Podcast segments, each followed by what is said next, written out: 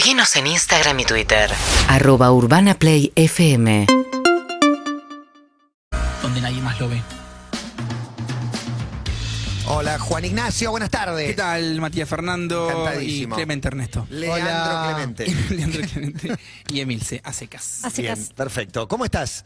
Eh, muy bien. Veo que hablan mucho sobre, sobre peladas y quiero eh, Sí. agregar una reflexión Medical al, hair. al respecto. No porque me quiera Ya, subir. esa- no, es ahora, ¿eh? No me quiero subir al chivo. No, Es ahora ahora, es no, ahora, es ahora. No es el implante y el, y el trasplante, como decíamos ayer, Eh, pero sí la, el fortalecimiento. La calvicie y la alopecia está Sí. pasando de ser eh, o se está convirtiendo en una marca de clase.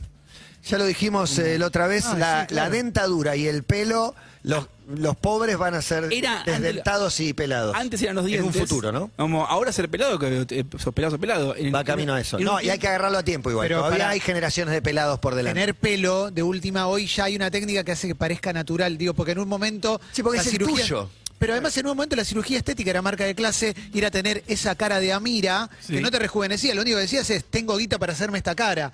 Hoy te puede- podés tener el pelo...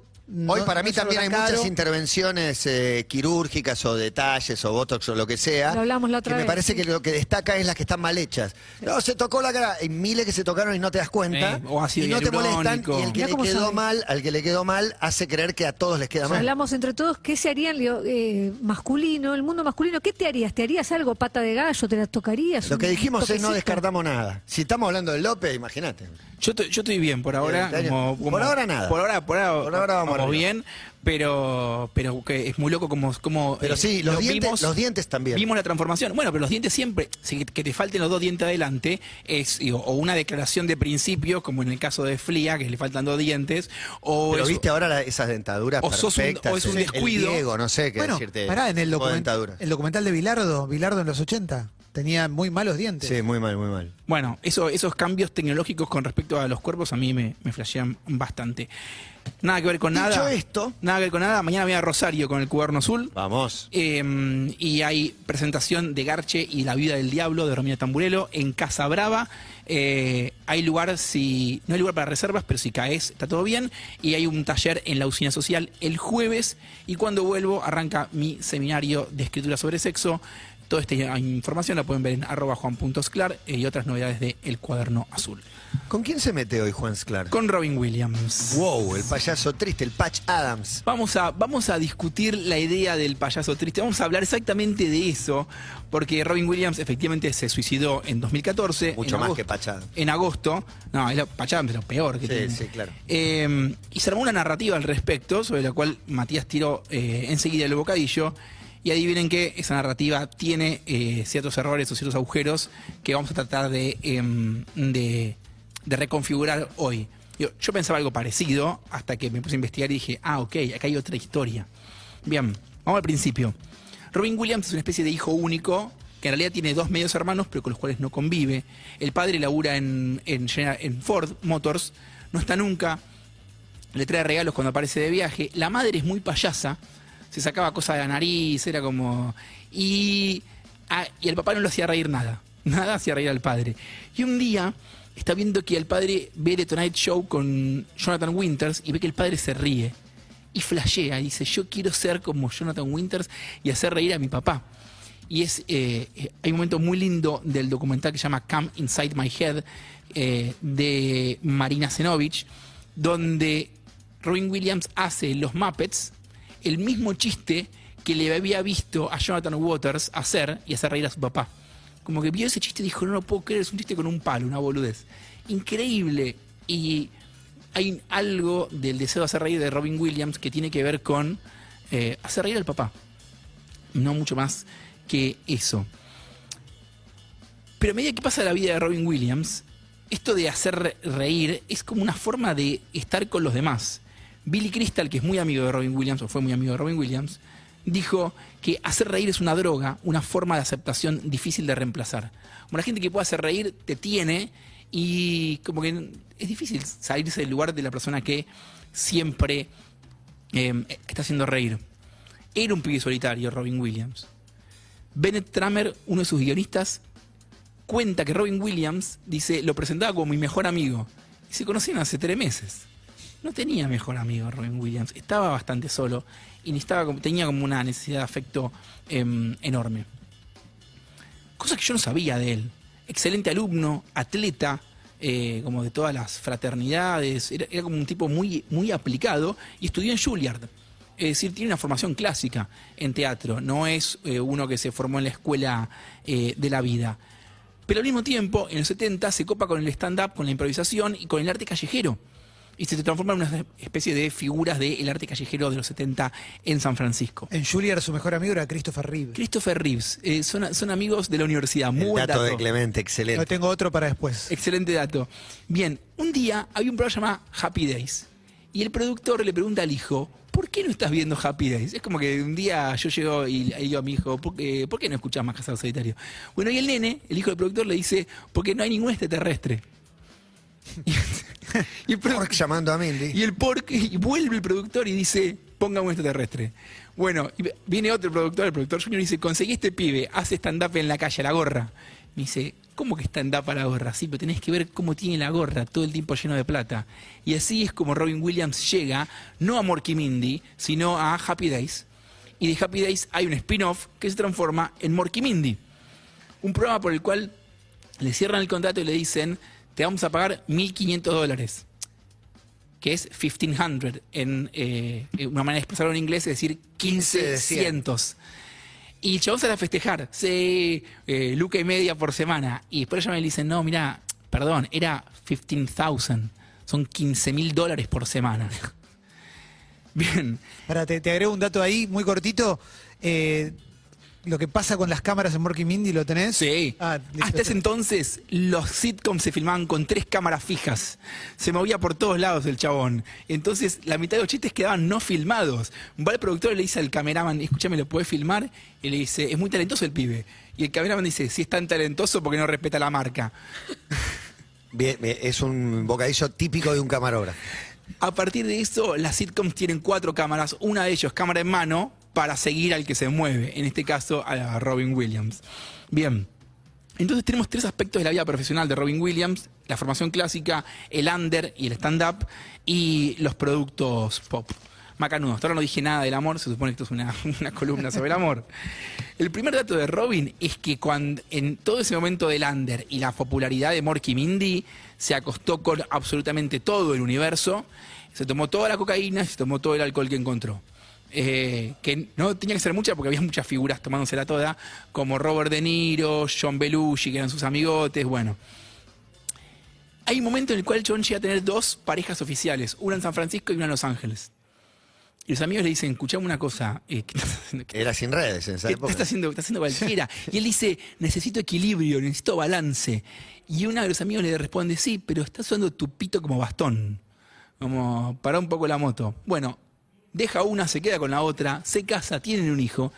Y Valerie Velarde, se llama la primera esposa, y sigue el descontrol de Robin, porque Valerie también era un descontrol. Como, también era como, no, tan descontrolada, pero desorganizada. Y, mm, y lo dejaba. O sea, siempre fue todo con consentimiento. Él se acostaba con todas las minas de universo y ella lo dejaba. De hecho, hay algo muy lindo en el documental donde ella dice, a Robin le encantaban las mujeres y yo quería que él tuviera eso. Así que, macanudo. ¿Cómo era el nivel de descontrol eh, entre en la vida de Robin? Robin cuenta que algunos teatros pagaban en verde y otros pagaban en blanca. Bien. Bien, hasta que en 1982 se muere John Belushi, le avisan en el set de Morky Mindy y él no lo puede creer porque la noche anterior estaban en un hotel, no sé, en una fiesta y va y le toca la puerta a De Niro y De Niro está con unas minas y le dice, no, tómatela, Robin.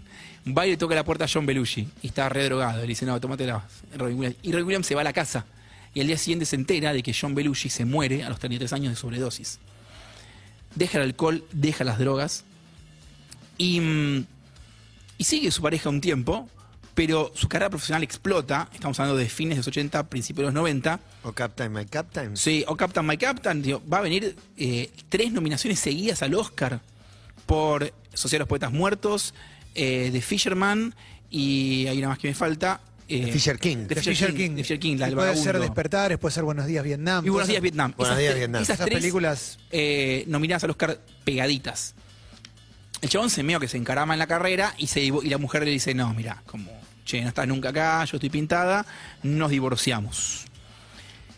Su segundo matrimonio es con la niñera de sus hijos del primer matrimonio. Un clásico de Hollywood, ¿no? Sí. Acá no sé si pasa, pero allá pasa mucho. Sí. Se estila mucho, La ¿no? Como niñera. de repente, que se llamaba Marcia Garcés, con quien pega, o sea, entra perfecto en la vida. Es la niñera, se transforma en asistente, la acompaña por todo. Ya la ven como una madre casi. se lleva bien con los pibes. Lo pone en orden. Tiene dos pibes más. Como la primera es una pareja más pareja, la segunda es la niñera asistente. Y está en un lugar como un poco más eh, subordinado. Y todo el tiempo cancelan Morky Mindy, tiene mil quilombos, hace la película de Popeye, que es malísima. Sí, malísima. malísima. Va, no, nadie la vio. Nadie la vio, no, yo vi recortes, es un desastre. Eh, y lo loco o la constante artística en la vida de eh, Robin Williams es el stand-up. Él todo el tiempo sigue haciendo stand-up y ahí habla de todo. Él tiene una figura eh, con cosas digo, infantiles, es recontra crudo, resarpado, todo el tiempo hablando del alcoholismo, de la merca, de las minas. Eh, es como que digo, lo- la, la actuación seria iba y venía, el pop iba y venía, pero el stand-up, la comedia, es como el, el punto, es como el cable a tierra de Robin Williams, y es importante este dato en lo que va a venir después. No sé si quedó claro, porque por ahí todo el mundo lo sabe, pero si no lo digo igual, Robin Williams era un genio. No solo porque tenía un súper eh, coeficiente intelectual, digo, es un genio creativo. Hay una historia que él hace una gira de seis meses con un stand-up y llegan a la, la fecha final a grabarlo en el Met, en, el- en un teatro. Y ese día, el 25% del material es improvisado. Y lo inventa de nuevo. O sea, se están gastando millones de millones de millones y el chabón va y lo inventa de nuevo. Impresionante. Es una bestia, una bestia. Y cuando ves las sesiones de grabación de Aladdin, del genio de Aladdin, no lo puedes creer. John inventa el personaje ahí. Bueno, la entrevista del Actors Studio tiene momentos increíbles. Increíbles. Como cuando agarra un pañuelo de, de un. Le preguntan por la improvisación, le dice, dame tu pañuelo, y hace 70 personajes con un solo pañuelo. Bueno, el chabón era así, y es muy loco porque era así medio que todo el tiempo. Incluso cuando filma eh, One Hour Photo, donde él hace de un chabón todo siniestro ahí. Decían corte y el chabón a tirar chistes. Pa, pa, pa, pa, pa. Se prende la cámara y de vuelta. Sí, sí, era una, una casita de revelado medio oscureli. La, la. Súper oscureril esa historia para el que no la vio, la recomiendo. Bueno, todo, todo va bien. ¿Puedo contar algo Sí, de One sí. Hour Photo muy Sí, rápido? sí. Hay un video que les pido que busquen todos donde él está nominado a un premio por One Hour Photo con Robert De Niro y Jack Nicholson, si no me Excelente. equivoco. Y el premio es un empate, ganan dos de tres. Robert De Niro y Jack Nicholson. Daniel Day-Lewis gana. Eh, Daniel Nicholson. Lewis, perdón, Daniel Lewis y Jack Nicholson. Y lo invitan a él a subir al escenario. Imagínate lo que hace Robin Williams arriba del escenario como el perdedor de esa terna. Es, incre- es increíble ese momento de improvisación de stand-up que se manda Robin Williams arriba del escenario medio enojado porque no le dieron el premio a él. Es espectacular. Bueno, todo bastante bien hasta 2003, que tiene que ir a filmar una película a Alaska que se llama The Big White y no tiene la mejor idea Robin Williams de que volver a escabiar. De hecho, en un momento le preguntan, ¿y volviste también en la cocaína? Y, y dice, y la respuesta de él fue eh, paranoico e impotente, qué divertido, no, gracias. Volvió solamente el alcohol. Y dice, ¿por qué el alcohol? Porque me sacaba el miedo. ¿El miedo a qué? No sé, a todo, a nada. Es un miedo como estructural y el alcohol me lo sacaba. Tres años, está tomando, logra salir del alcohol, pero su segunda mujer lo deja nuevamente. Y después lo tienen que operar del corazón y le reemplazan una válvula de la aorta por una de chancho. Después de eso, medio que se calma un toque. Pero mm, uno diría, bueno, ya, pegaste como te la vuelta, Robin Williams, estás tranquilo. Bueno, no, nunca paró del todo. Y la explicación a todo esto la da el hijo, que dice, su camino era entretener y agradar. Y él sentía que cuando no estaba haciendo eso, estaba fracasando como persona. Y eso era siempre duro de ver, porque en muchos sentidos era la persona más exitosa que conozco. Y sin embargo, él no lo sentía. Había algo como una búsqueda medio como eh, infinita de tapar la soledad con el trabajo y con, y con la risa. Bueno, Macanudo, 2011. Se casa de vuelta con Susan Schneider, una diseñadora gráfica. No tienen hijos, pero conviven. Y en esos años empieza el eh, declive de Robin Williams, profesional y de salud. Síntomas raros. Pérdida de memoria, vaivenes emocionales fuertes, cosas que eh, no pueden mover un brazo, no lo pueden diagnosticar del todo, dicen que son secuelas del alcohol, secuelas de la cocaína, eh, perfil eh, diagnóstico psiquiátrico A, B, C, D, no la pegan, le dicen que tiene Parkinson, pero no tenía Parkinson.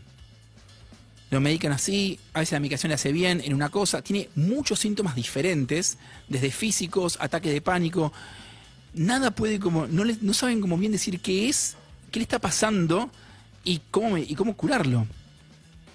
Intenta una, un regreso con The Crazy Ones, una sitcom para CBS, que arranca medio bien, pero se va a pique de toque porque Robin Williams estaba medio apagado.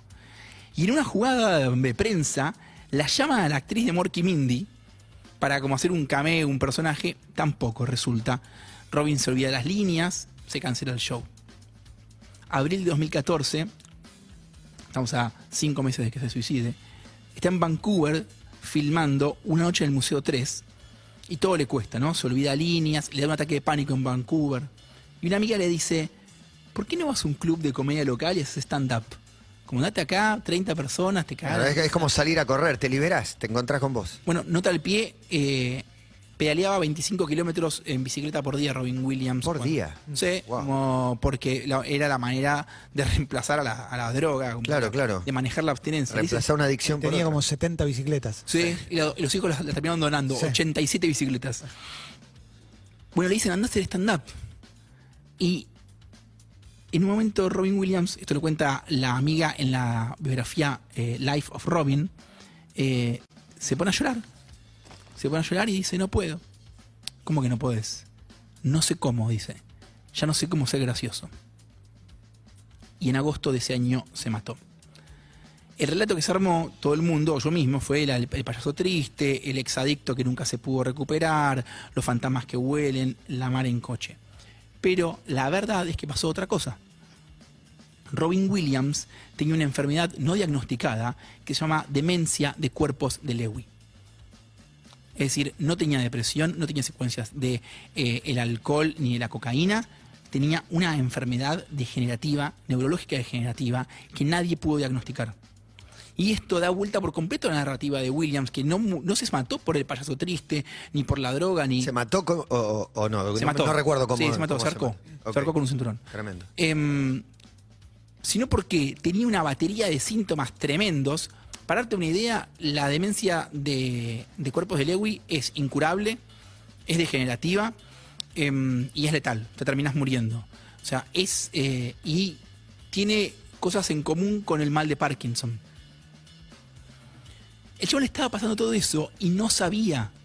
Y creía que era porque, no sé, porque no hago terapia, o porque no la pegué con el medicamento, porque el doctor esto, porque el, el doctor lo otro. Todo esto recién lo pudieron saber, recién después de que se murió, cuando le abren el cerebro y se dan cuenta que tiene 90% de las neuronas tomadas por cuerpos de Lewy. O sea, tenía el cerebro con la capacidad cognitiva de un niño de 6 años, sin dopamina, estaba hecho pelota y nadie lo sabía, y él lo vivía con conciencia y con culpa porque no sabía qué le estaba pasando. Esta columna empezó porque encontré en internet un texto que se llama El terrorista adentro del cerebro de mi marido, que es un texto que escribe la mujer después de que Robin Williams se muere, después de que le hacen la autopsia, y le escribe una carta abierta a la comunidad médica, a los profesionales de salud mental y a los neurólogos. Y esa carta dice, llegamos a un lugar en el que no habíamos estado nunca. Mi marido estaba atrapado en la retorcida arquitectura de sus neuronas y no importaba qué hiciera yo, no podía sacarlo de ahí. Durante todo este tiempo, Rubin- Robin tuvo más de los 40 síntomas asociados con demencia de cuerpos de Lewy, excepto uno, las alucinaciones. Un año después de que murió, hablando con los médicos, nos quedó claro que sí tenía alucinaciones, solo que las escondía. Robin estaba perdiendo la cabeza y lo sabía. ¿Pueden imaginar el dolor que sentía al experimentar la propia desintegración? Y por algo que él nunca supo que era, algo que nunca entendió. Ni él, ni nadie, ni ninguna cantidad de inteligencia o amor hubiera podido evitarlo. Sin poder, congelada, estuve parada en la oscuridad sin saber qué le pasaba a mi marido. Él se la pasaba diciendo, solo quiero rebotear mi cerebro. ¿Cómo me habría gustado que él supiera por qué estaba sufriendo? Que no era debilidad de su corazón, ni de su espíritu, ni de su carácter. John vivió torturado los últimos años de su vida, creyendo que él tenía un problema que se podía curar o arreglar con terapia, con ejercicio, con dieta, con psicólogo, con psiquiatra, con meditación, y simplemente tenía una enfermedad incurable. Lo que registraba era que era una muy mala versión de sí mismo. Que no se acordaba las cosas, que no hacía reír a nadie, o sea, se- no se gustaba. Eso es lo peor de todo. Tenía el registro de cómo se Claro. estaba cayendo todo a pedazos y no sabía por qué. La carta es larguísima, son varias páginas, leí cuatro párrafos nada más. Se llama El terrorista, eh, The Terrorist Inside My Husband's Brain, de Susan Schneider. Eh, es terrible porque te habla de un padecimiento eh, neurológico y te habla del que acompaña. Digo, que en un momento no podían más, porque él tenía insomnio, se levanta la noche, empiezan a dormir separados. Ya, ella ya no sabe qué hacer. Él tenía mucha paranoia con eh, qué, em, qué piensa la gente de mí, como todo el tiempo como, uy, soy un pesado, perdoname. Eh, y ella no, bueno, está todo bien. Hay un agujero negro también en, en los que están cerca de, de adicciones, enfermedades eh, degenerativas, etcétera. ¿qui- ¿Quién contiene al que contiene? Sería como la, la pregunta que lo engloba. Pero es un drama, es, Es- un drama en sí mismo. Es un drama y exactamente de eso habla la carta de Susan Schneider, que está buenísima. Eh, este es el caso de alguien que se quedó y que lo acompañó hasta sus últimos días, pero también hay gente que se baja del acompañamiento o que no puede acompañar eh, y, digo, no siempre hay que inmolarse. Porque el otro es una víctima y, y vos tenés chance de ser considerado culpable a veces. Eh, Digo, atajaste 15.000 penales y hubo dos que no atajaste. Y es muy fácil para el afuera señalar también. Bueno, más sobre todo si termina en un suicidio. Claro. Hoy preguntaba a la mañana en, en Instagram acerca de los límites del amor en el cuidado. Y a- bueno, siempre aparecen los testimonios más oscuros de la historia. Pero una chica que decía, yo tenía un novio con adicciones, bipolaridad, y en un momento me fui y, y to- y todavía siento culpa por haberme ido.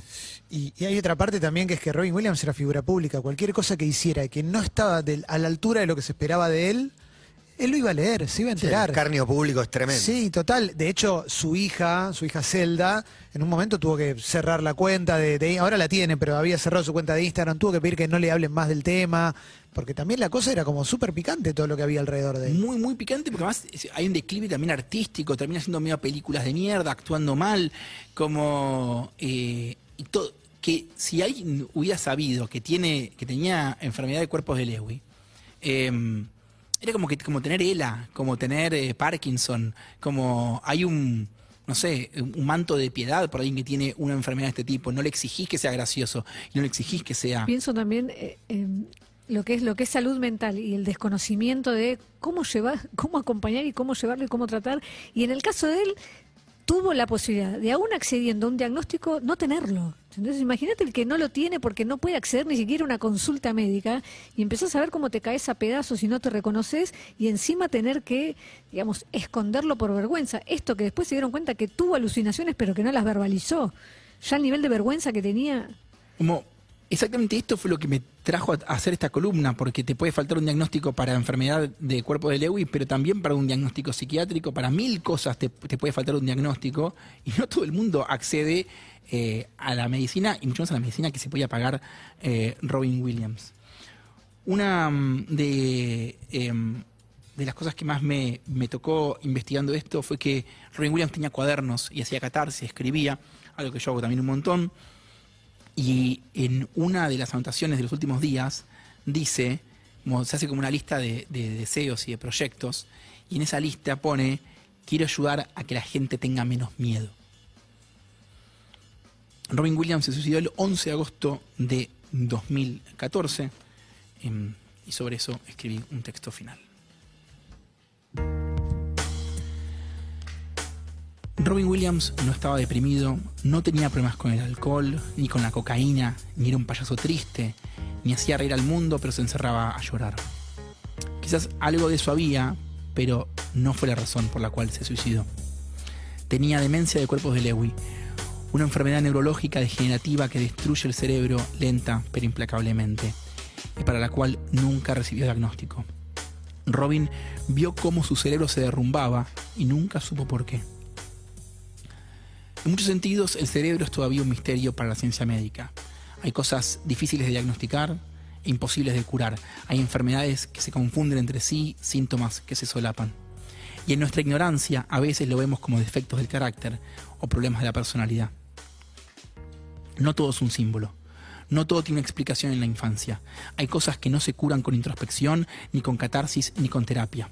A veces el cuerpo simplemente funciona mal. Se rompe, se marchita, se pudre, se derrumba, se funde como un motor, como un edificio, como una planta.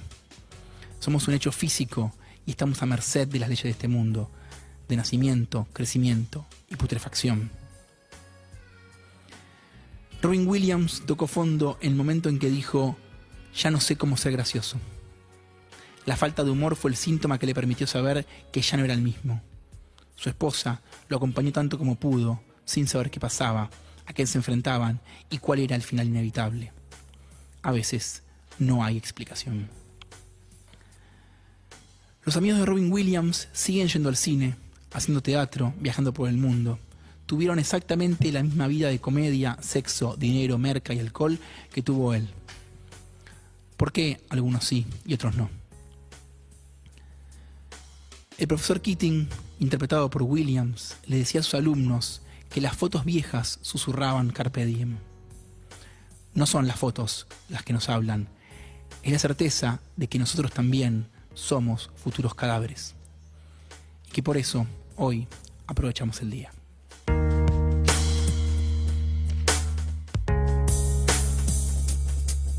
Pequeña novia del, la novia del Carioca. De Patricio Rey y sus redonditos de ricota. Gracias, Juan. Gracias.